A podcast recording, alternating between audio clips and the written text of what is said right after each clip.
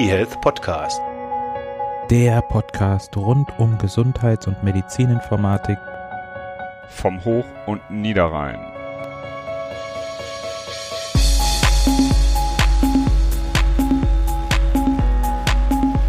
Hallo und herzlich willkommen zur Folge 136 des eHealth Podcastes. Wir haben uns heute ein besonderes Thema herausgesucht und zwar CDR, das steht für Clinical Data Repository. Und das Ganze ist ein kleines Steckenpferd von Christian, der heute auch dabei ist. Immer mehr Steckenpferde, ne? Neben syntaktisch-semantischer Interoperabilität auch CDR. Ja, passt auch ganz gut dazu. Genau. Also das äh, hängt ja mit zusammen.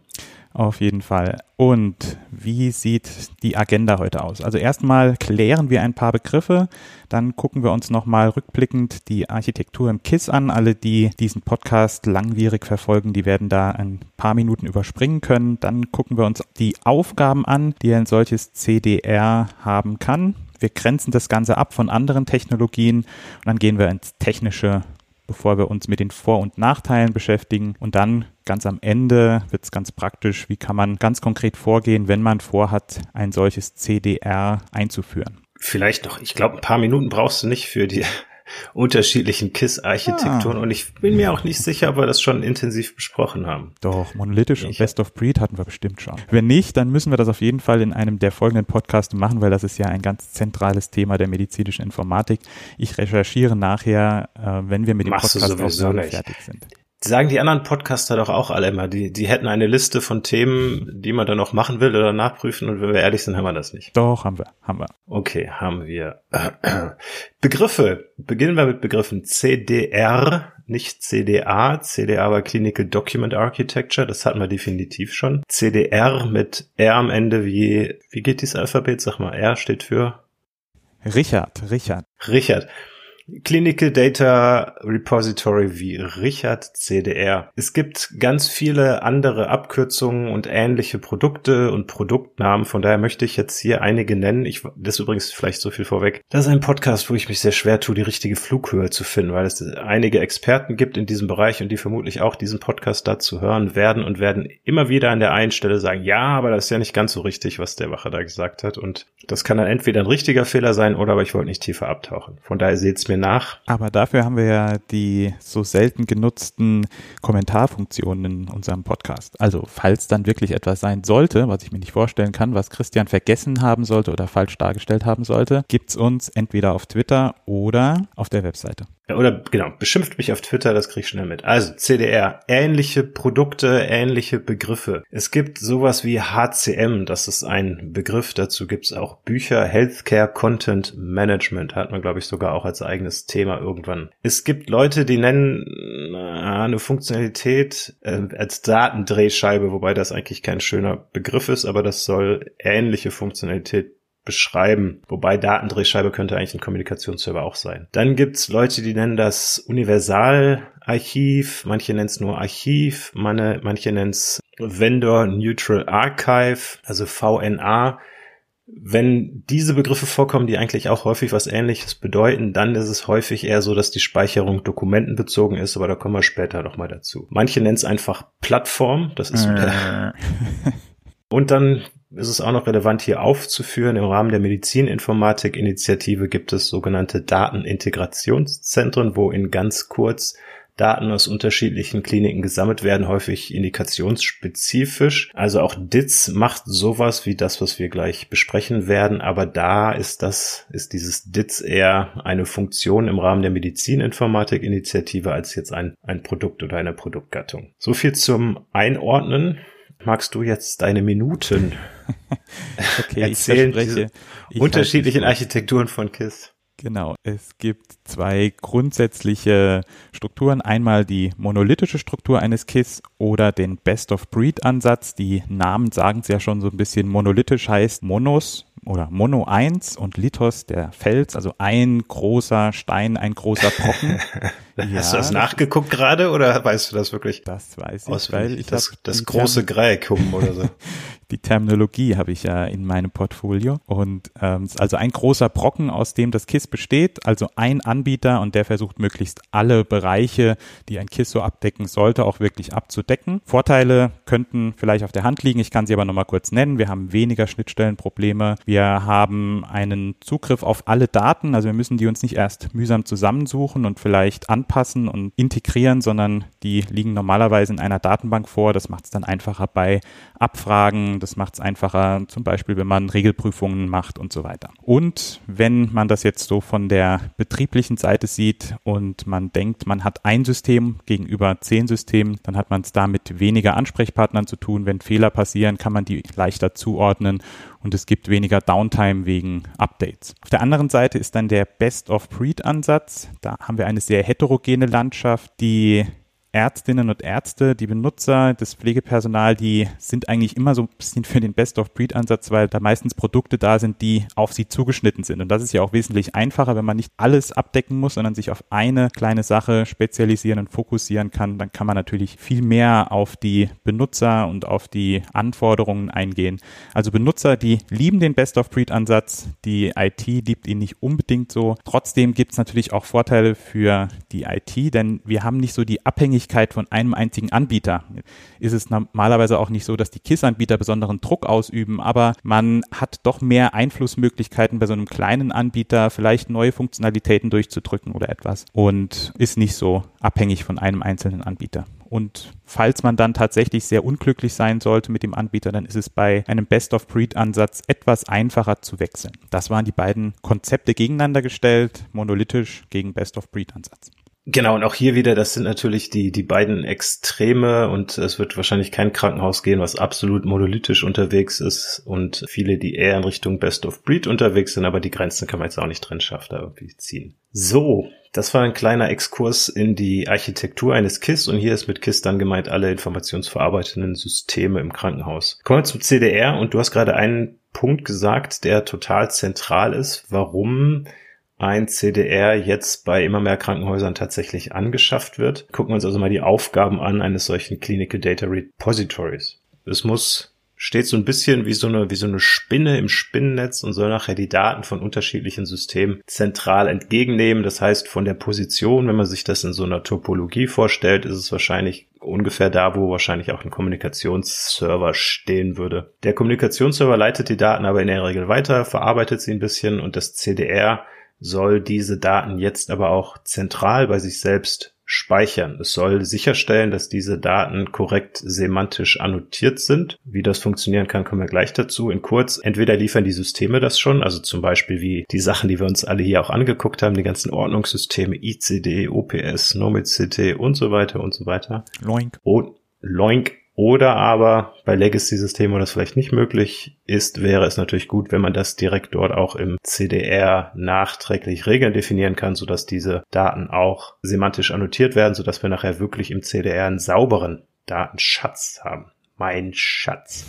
Dann sollen die Daten jetzt nicht einfach nur versenkt werden, sondern wenn wir dann also aus unterschiedlichen Systemen Daten sauber und semantisch annotiert in äh, in einem Produkt haben, dann macht man das ja nicht zum Selbstzweck, sondern diese Daten sollen anderen Benutzerinnen und anderen Programmen auch wieder zur Verfügung gestellt werden. Wenn man das dann hat, dann kann man auch nachher systemübergreifende Workflows definieren. Das klingt jetzt wieder nach Buzzword Bingo, aber wenn Workflow der IT unterstützte Teil von einem Prozess ist, dann ist es ja häufig schwierig, einen Prozess zu definieren, wenn man dann über Systemgrenzen hinweg arbeiten muss. Also Labor und KISS und was weiß ich was alles. Wenn die Daten jetzt aber alle in einem System zeitnah zusammenkommen, dann kann man das dort eigentlich ganz gut abbilden. Für manche Häuser ist es auch interessant, ein CDR einzusetzen, weil sie dann manchmal einfache datenschutztechnische Anforderungen umsetzen können. Wenn also eine Patientin ein Patient das Krankenhaus verlassen hat, dann werden die einfach bei den Umsystemen gesperrt. Man hat nur noch Zugriff übers CDR, weil dort die wichtigen Daten drin sind und auch nur im CDR werden dann die alten Fälle wieder eröffnet. Und je nachdem, ob man das auch als Archiv nutzen möchte, wenn man als Archiv sowas wie eine rechtssichere Archivierung haben möchte, also dass Gerichte die Informationen auch als Beweis anerkennen, dann kann ein CDR manche dieser Produkte auch sowas übernehmen, grob. Also rudimentär häufig. Das ist normalerweise nicht die Stärke von Clinical Data Repositories, weil solche rechtssichere Archivierung häufig immer noch dokumentenbezogen ist. Mhm, mhm. Bei Datenschutz sind natürlich gleich meine Ohren aufgegangen und ich habe überlegt, ob das so alles, ob sich das wirklich alles abbilden lässt, aber wahrscheinlich ist es tatsächlich so, dass an zentraler Stelle man besser Rechte verwalten kann als in vielen Umsystemen, wo dann vielleicht sogar noch irgendwelche Umsysteme sind, die eine ganz schlechte Rechteverwaltung haben und man gar nicht so richtig steuern kann, wer worauf zugreift. Genau, und wieder eröffnen und diese ganzen Geschichten. Wenn du das dann zentral machst, ist es, gerade wenn du auch Legacy, also alte Systeme im Einsatz hast, ist das manchmal einfacher. Mhm. Aber wenn du dann gerade das Thema Archivierung ansprichst, gibt's ähm, Clinical Data Repositories, die so eine Signaturfunktion haben? Gibt's das schon? Ja, es gibt, also auch da, ich werde nachher eine grobe Marktübersicht geben und das grobe Einschätzung, auch da habe ich die Weisheit nicht mit Löffeln gefressen. Und es gibt jetzt aktuelle CDRs, die kommen dann eher aus so einer Archivschiene. Ne? Die haben vorher dokumentenbasiert archiviert, kommen eher aus dem IHE XDS-Kontext vielleicht und die haben sowas klassischerweise drin. Die Produkte, die eher aus diesem, wir nehmen strukturierte Daten auf, aufnehmen, die haben sowas häufig noch nicht drin. Mhm. IHE XDS, ich glaube, das ist eine super Überleitung zum nächsten Thema. Was ist etwa so ein Clinical Data Repository sowas wie IHE XDS? War keine super Überleitung. fand ich schon. Na gut. Ich fand es so semi. Also Abgrenzung, ne, das wollte zu sagen. Ja. Ähm, ein Clinical Data Repository kann natürlich nachher auch Daten, Informationsobjekte wie Dokumente verwalten. Die, also können die meisten. Aber die Datenhaltungsschicht von einem KISS beispielsweise ist kein CDR. Ne, da sagen manche Anbieter, doch sind wir, weil wir legen das alles strukturiert ab. Aber der Sinn ist bei einem CDR, dass man man eben sich unabhängig macht. Deswegen heißen ja manche auch sowas wie Vendor Neutral Archive. Ein CDR ist nicht zu verwechseln mit der Datenhaltungsschicht eines KISS oder eines CAS. Ein CDR ist kein Metadata Repository. Das kennen wir auch aus der Medizininformatik-Initiative oder auch aus einer Podcast-Folge von den ganz frühen, wo es um Forschungsunterstützung geht. In ganz, ganz kurz Metadata Repository. Wieder krasse Wörter hier. Da geht es darum, dass man sozusagen Datenpunkte, Dateninformationsobjekte aus unterschiedlichen Systemen System matcht. Also das Gewicht bei der Aufnahme ist in diesem einem System hier und das gleiche, die gleiche inhaltliche Information steht bei einem anderen System dort. Und Abgrenzung DITS hatten wir gerade schon, eine nächste Abkürzung Datenintegrationszentrum. Das ist das, was ich zu Beginn gesagt habe. Das sind also diese Zentren, wo häufig indikationsspezifisch Daten von den Unikliniker gesammelt werden. Wenn wir jetzt uns das angucken, dann vielleicht ganz bisschen was zur Technik. Was, was muss denn so ein Clinical Data Repository auf technischer Seite haben, dass es nachher auch vernünftig funktioniert? Es muss einfach sehr, sehr viele Schnittstellen unterstützen, muss eine hohe Schnittstellenkompetenz haben. Also häufig so viel wie so ein Kommunikationsserver. Also es muss natürlich HL7V2 hoch und runter spielen können. Es muss Fire verstehen. Es sollte IHEXDS verstehen. Von mir aus CDA Level 3 verstehen. Alles Sachen, die wir hier im Podcast auch schon behandelt haben. Es muss die Ordnungssysteme unterstützen. Auch die haben wir ja im Podcast hoch und runter behandelt. Also ICD, OPS, ATC, SNOMED-CT, dein Loink und so weiter. Es sollte, gerade für Legacy, für Altsysteme, wo so etwas wie eine SNOMED-CT-Unterstützung nicht mehr umgesetzt wird, eine Möglichkeit bieten, im CDR selber die Daten, die dann zum Beispiel für über HL7V2 reinkommen, dort dann noch semantisch zu annotieren, sodass wir dann eben im CDR wirklich nur schöne Daten haben und keine grauseligen. Und häufig ist es so, dass es gibt einige Produkte, die setzen in der Technik darunter auf OpenAir, OpenEHR als Datenhaltungsbasis. Und auch OpenAir haben wir, glaube ich, schon zweimal hier im Podcast besprochen. Dort sind dann auch sowas wie medizinische Informationsobjekte oder medizinische Objekte sauber definiert und abgelegt. Das heißt, so etwas sollte dann ein CDR technisch können und häufig haben die dann außenrum noch sogenannte Wrapper, so ein Fire Wrapper beispielsweise, wenn wir also im Kern Open Air haben, drumherum Fire Wrapper, dann ist man eigentlich ganz gut bedient technisch, weil dann können wir das machen, was in Deutschland gerade passiert. Fire hatten wir ja auch schon mit dem ISIG oder auch den Kassenärztliche Bundesvereinigung MIOS setzt Deutschland ja ganz, ganz stark auf Fire und deswegen werden die Systeme dahin gehen und deswegen sollte ein CDR auch unter anderem Fire verstehen, sodass die Daten dort dann sauber reinfließen. Glaubst du, das wird klar oder ist das jetzt alles schon wieder zu technisch oder zu abstrakt? Bin mir unsicher, ob der Flughöhe bei diesem Thema. Ich glaube, dass den Leuten vielleicht die, die Abkürzungen ein bisschen zu viel werden mm. könnten. Vielleicht noch einmal kurz, kurz, was OpenEHR so im Groben ist und dann das vielleicht im Zusammenhang setzen zu Fire. Also was sind die Unterschiede zwischen OpenEHR und Fire? Da kann man dann sich entweder lange Diskussionen auf, auf Twitter anhören und gucken mm. oder man hört jetzt dir kurz zu. Oh Gott, oh Gott. Nee, ja, das ist, glaube ich, das, also das in zwei Sätzen ist schwierig, weil die Konzepte schon auch in Teilen relativ ähnlich sind. Open Air ist jetzt erstmal prinzipiell eher medizinisch ausgerichtet, das heißt, dort kannst du die Daten eher beschreiben. Das macht Fire natürlich auch. Also in Fire haben wir Ressourcen, in Open Air haben wir die Archetypen. Fire hat aber gleichzeitig auch noch so eine Kommunikationskomponente mit dabei und Fire ist prinzipiell erstmal dazu ausgelegt, dass Daten aus einem System rausgelesen werden, also transformiert werden, übermittelt werden und ein anderes System wieder reingespeichert werden. Das ist so grob da, wo, das, wo Fire herkommt, also als Kommunikationsstandard. Mhm. OpenAir ist eher als universelle Datenbasis gedacht, wo Länder beispielsweise einfach sagen, unsere KISS und von mir aus auch die Arztpraxissysteme basieren auf OpenAir, haben also eine ähnliche Datenhaltung und wenn wir dann Daten austauschen, dann müssen wir eben nicht mehr transformieren, also vom Ursprungssystem transformieren, rüberschubsen die Daten im Zielsystem auch wieder transformieren und reinspeichern. Also da kommt das ein bisschen her, aber natürlich gibt es da schon auch viele Bereiche, die sich überdecken und die sich überlappen. Okay. Man könnte ja ganz provokant fragen, warum muss man sich überhaupt Gedanken drüber machen, wie jetzt die einzelnen Systeme ihre Daten speichern? Das hat man bisher ja auch nicht gemacht und es hat einigermaßen funktioniert. Es geht ja wirklich primär um den Austausch, aber das ist ja das Interessante bei OpenEHR, dass die die Idee haben, wenn alle das gleich abspeichern, dann wird es später auch nochmal einfacher, die Sachen auszutauschen, wenn ich das so richtig verstanden habe. Ja, dann brauchst du halt nicht mehr transformieren. Also du musst ja die Daten aus dem einen System dir zusammenklauben in ein definiertes Format, egal ob es jetzt H7V2 oder Fire ist, muss die irgendwo übertragen und muss sie dann wieder in ein ganz anderes System aus, auseinanderklamüsern. und da können natürlich Fehler passieren. Und auch die Datenhaltung selber in einem proprietären System führt ja auch dazu, dass man häufig nicht an die Daten drankommt. Das sind nämlich dann gleich auch die Vorteile. Das habe ich mir selber unbewusst die Überleitung zu, zu den Vorteilen von so einem CDR gebaut. Wenn nämlich. Aber das heißt, warte noch ein, eine kurze Frage, Entschuldigung. Das heißt aber, wenn wir von CDR sprechen, dann reden wir nicht nicht automatisch von OpenEHR, sondern es gibt nee. einige CDRs, die das implementieren und ihre Daten in OpenEHR halten. Und einige, die machen das nicht, die halten sich dann einfach nur an die gängigen Standards, an die Schnittstellenstandards, Fire, HAL 7 und so weiter. Genau, also vielleicht noch ein Tipp für, für die Profis, wenn ihr als, als Experte auftreten wollt, dann nennt es Open Air ja, also spricht es bisschen aus wie offene Luft, auch wenn es OpenEHR geschrieben wird.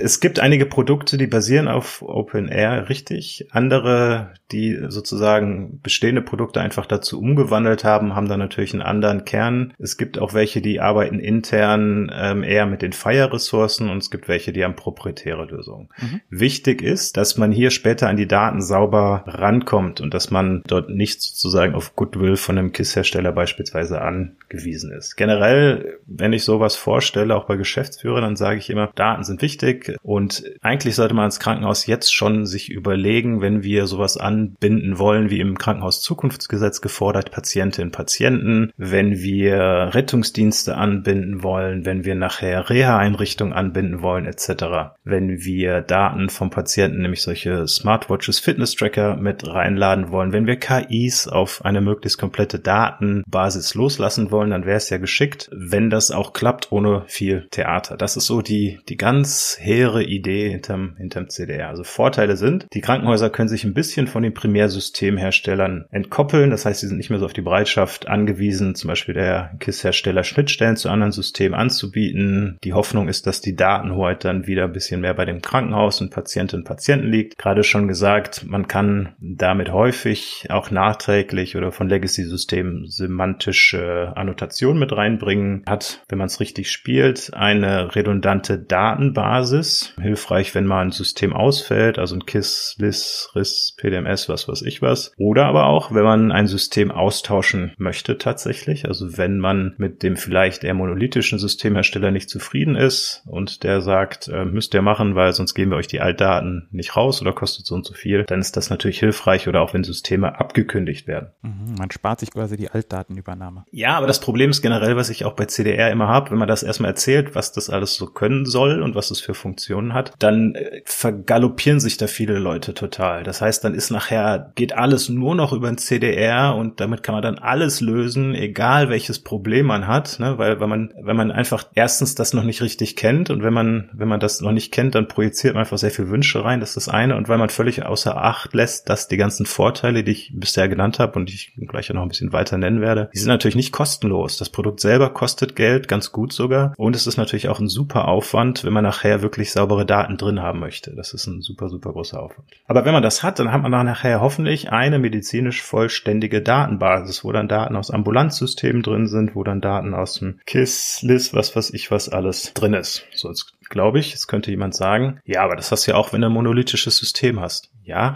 aber ein ganz monolithisches System hat man normalerweise auch nicht. Punkt eins. Und Punkt zwei, diese monolithischen Systeme sind, wenn wir ehrlich sind, ja auch keine Systeme, die irgendwann mal auf der grünen Wiese konzipiert worden sind, eine mega saubere Datenhaltung haben, sondern auch da wurden dann Produkte zugekauft und irgendwie mehr oder weniger krude teilweise angeflanscht. Aber wenn man so eine medizinisch saubere Datenbasis hat, dann kann man nachher die Sachen machen, die zum Beispiel auch in der Medizininformatik-Initiative genutzt werden. Man kann forschen, man kann eher eine KI drauflassen etc. Ich habe ja vorhin diesen Best-of-Breed-Ansatz genannt und den kann man ja hier dann bis in Extenso treiben. Also es, wenn sich diese CDRs durchsetzen sollten, dann könnten ja kleinere Unternehmen diese Datenbasis nutzen und dann irgendeinen Mehrwert bieten. Jetzt nicht für, ich sag mal, das große Thema Abrechnung, genau. sondern für irgendwas Kleines, zum Beispiel irgendwas Kleines in der Kardiologie oder Transportdienst oder irgendeine kleine Applikation. Und wenn ich dich nicht hätte, genau, ganz genau das ist es. Also das heißt, das wird auf der einen Seite natürlich auch erleichtert durch Fire mit den definierten Daten und der definierten API. Aber teilweise gibt es da ja auch von den Primärsystemherstellern sozusagen Geschäftsmodelle, die sowas unterbinden wollen. Ne? Die dann sagen, ja, ja, kauf du das mal nicht bei dem kleinen Startup, sondern das machen wir selber in drei Jahren und dann ist das viel besser. Wenn man die Daten aber in so einem CDR hat, also wirklich unabhängig, dann kann man natürlich eher sagen, nee, wir, wir haben hier eine Datenbasis, da kannst du mit Fire drauf zugreifen und dann ab dafür. Ja. Das heißt, das ist das, was ich vorhin meinte, da muss man nicht jedes Mal beim KISS-Hersteller anklopfen und fragen, ob das denn auch geht. Und ich könnte mir vorstellen, dass große Unikliniker oder so vielleicht ihre eigenen IT-Abteilungen haben und dann eigene kleine Applikationen schreiben ja. auf dieser Datenbasis. Nachteile, vorhin schon gesagt. Das heißt, sind viele Vorteile, haben aber auch einen hohen Preis. Wir haben ein weiteres IT-System. Man muss normalerweise Lizenzen zahlen. Klammer auf, ja, es gibt sowas wie EHR-Base oder Airbase, was ein Open-Source-Produkt ist, aber das wird wahrscheinlich keiner ohne Dienstleistung selber betreiben können und dann das ganze Mapping etc. machen können. Man muss also Wartung zahlen, muss Lizenzen zahlen, man muss Schnittstellen ja trotzdem kaufen und trotzdem beim KISS-Hersteller anfragen, gibst du mir bitte die Daten? Das Ganze ist also Aufwand, man braucht noch mehr Fachwissen bei den Mitarbeiterinnen und Mitarbeitern, was ja gerade so das große Problem ist, also richtig fähige Mitarbeiterinnen und Mitarbeiter zu finden und und auch, dass dieser Nutzen oder die Vorteile, die ich vorhin genannt habe, die gibt's natürlich erst nach einiger Zeit. Das ist auch viel nicht klar, sondern die ersten zwei, drei Jahre wird das Ganze in den meisten Fällen erstmal Geld fressen und Zeit fressen und es bringt erstmal nicht so wahnsinnig viel. Vergleich das immer mit einem Wiki. Wenn man ein Wiki startet, sollte man schon ordentlich was reingefüttert haben, wenn man dann das publiziert, weil ansonsten gucken die Leute zweimal rein und wenn er nur ein leeres Wiki ist, gucken die nie wieder rein. Ist beim CDR vermutlich auch so. Wenn wir es installieren und noch gar nichts drin ist, aber man sagt, hier, liebe Benutzer, hier gibt's so ein CDR, schaut mal rein. Und da keine Daten drin sind, ist das eher ungeschickt. Das wäre jetzt tatsächlich wieder eine Überleitung zum letzten Punkt, oder?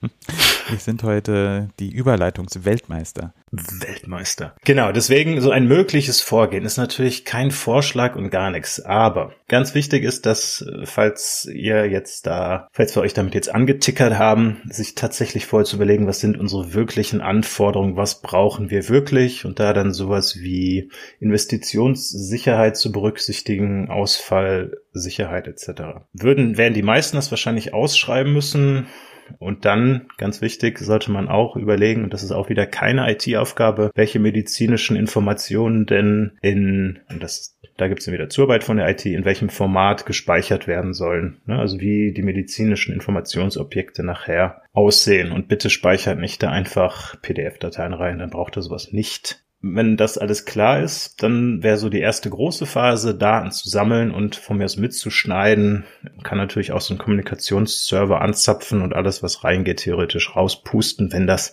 lizenzrechtlich erlaubt ist. Könnte man da Wenn- vielleicht vorgehen, dass man erstmal einen kleinen Datensatz nimmt, dass man vielleicht erstmal nur Abrechnungsdaten nimmt oder nur Talparameter oder irgendwie sich darauf fokussiert und erst dann weiter ausbaut oder sollte man am besten den großen Wurf machen? Also es kommt drauf an. Wenn du ein Uniklinikum bist und hast wahnsinnig viele Ressourcen, kann man das natürlich machen. Ansonsten schlage ich fast eher vor, dass du die essentiellen Sachen, die auch schon eine saubere, äh, saubere semantische Annotation überall haben, dass man das vielleicht mit reinnimmt. Also der Klassiker natürlich Medikamente, natürlich Diagnosen, von mir aus auch noch die Befunde dann als Text, aber nicht als PDF-Datei. Sich vielleicht in dem äh, Zusammenhang auch im Rahmen des KZG zu überlegen, vielleicht machen wir tatsächlich eine klinikweite Anamnese und packen die dann da auch schon mit rein. So in die Richtung geht's eher. Und dann immer, wenn man neue Schnittstellen anflanscht ähm, im System generell, nicht nur im CDR, dass man darauf achtet, dass das wirklich alles sauber ist und entsprechend dann auch dort mit reinspeichert. Oder viele Krankenhäuser rüsten jetzt ihre Laborschnittstelle nach über tatsächlich eine tiefe Integration und auch über Low Ink, was du vorhin gesagt hast. Wenn man das sowieso macht, dann sollte man auch immer noch mal ein paar Tage drauf rechnen und dann das entsprechend auch ins CDR mit übernehmen. Das ist so die Idee. Mhm. Gut, wenn dann vielleicht anderthalb, zwei Jahre dort Daten drin sind, dann kann man auch sagen, jetzt könnt ihr dort mit, mit reinschauen und könnt euch das anschauen. Das ist dann sozusagen der zweite große Schritt, also Daten anzeigen und visualisieren. Und der dritte große Schritt wäre dann irgendwann die Daten aktiv zu nutzen. Das wird dann auch relativ bald kommen. Wenn die Leute also sehen, wir haben da eine Datenbasis, dann wird sicher die eine Chefärztin geben, die dann kommt und sagt, hier, ich kenne hier super coole, was weiß ich was, Startup, das kann irgendwas mega tolles. Könnte man da Zugriff übers CDR geben ganz grober Marktausblick dann jetzt tatsächlich zum Schluss, ohne irgendwelche Richtigkeit und Vollständigkeit, sondern nur so die, die mir am häufigsten untergekommen sind. Auch hier wieder, bitte korrigiert uns auf Twitter etc., wenn man euch dort vergessen hat. Es gibt da zum Beispiel die Vita Group mit dem HIP CDR, die haben schon einige Unikliniken im Kundenkreis, weil sie eben in der Medizininformatik Initiative dabei sind. Es gibt Intersystems mit Iris for Health. Es gibt Extension mit der Orchestra eHealth Suite. Es gibt die iEngineers, die in der Schweiz relativ groß sind, aber auch in Deutschland einige Kunden bekommen mit der Health Engine. Es gibt Visus, die auch schon bei uns im Podcast waren mit dem Healthcare Content Management System. Und es gibt die, äh, Siemens Healthineers, die haben eine Digital Health Plattform Connect. Ich glaube, die kommen eher so aus dem IHE, XDS, XDR Dokumentenbereich. Und dann gibt's neben der Vita Group, vorhin schon gesagt, die OpenAir als Basis haben, gibt's auch Better, die haben auch OpenAir und ein eigenes Produkt dazu und das geht auch in Richtung CDR. Aber da ganz klar keine Empfehlung für irgendein Produkt, sondern kann man natürlich nicht machen, sondern muss sich vorüberlegen, welche Anforderungen habt ihr zum Beispiel als Krankenhaus. Das müsst ihr euch sauber überlegen, Requirements Engineering und dann gucken, welches dieser Produkte und der Projektteams matcht am besten dazu. Fertig. Super. Bin gespannt. Auf das Feedback bei Twitter. Mm, bisschen Angst habe ich auch. gut, fertig. Vielen Dank. Macht's gut. Vielen Dank dir und dann hören wir uns demnächst wieder, vielleicht mit ähm, Monolith und Best of Breed. Ich werde recherchieren. Ciao, ciao. Tschüss. eHealth Podcast. Der Podcast rund um Gesundheits- und Medizininformatik Vom Hoch- und Niederrhein.